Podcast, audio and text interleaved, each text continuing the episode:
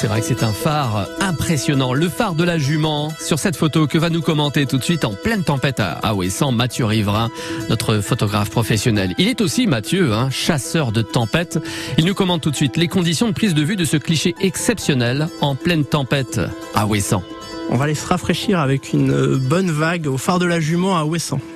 Donc euh, le, phare de la Jument, qui est un des emblèmes de la mer d'Iroise, avec sa, lanterne rouge et qui est soumis au, coup de vent en Bretagne. Euh, on mesure des fois, on a même mesuré des vagues de plus de 20 mètres. Euh, à ce niveau-là, il y avait tout un travail d'étude.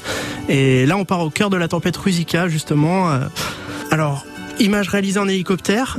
Il y a toujours une part d'inconnus en fait quand on va faire des, photos en hélicoptère par exemple on venait on revenait du phare d'Armen sur lesquels euh, le long du trajet on voyait les vagues qui explosaient sur le phare d'Armen mais quand nous on y était pour faire des photos aucune vague n'a explosé.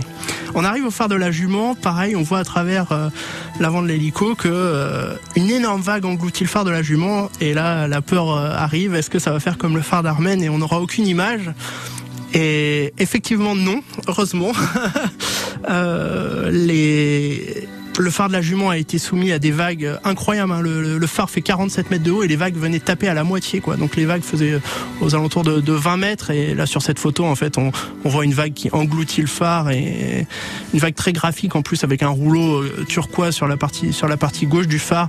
Et c'est une des images, euh, une de mes images emblématiques jusqu'à présent dans la tempête et une des images euh, qui reste gravé dans ma mémoire. En tout cas, c'est un instant absolument fabuleux à, vivre. Et pour une fois, là, j'ai le temps d'en profiter, de crier dans le dans le, casque de l'hélico, waouh, c'est génial. Enfin, c'est vraiment des instants particuliers.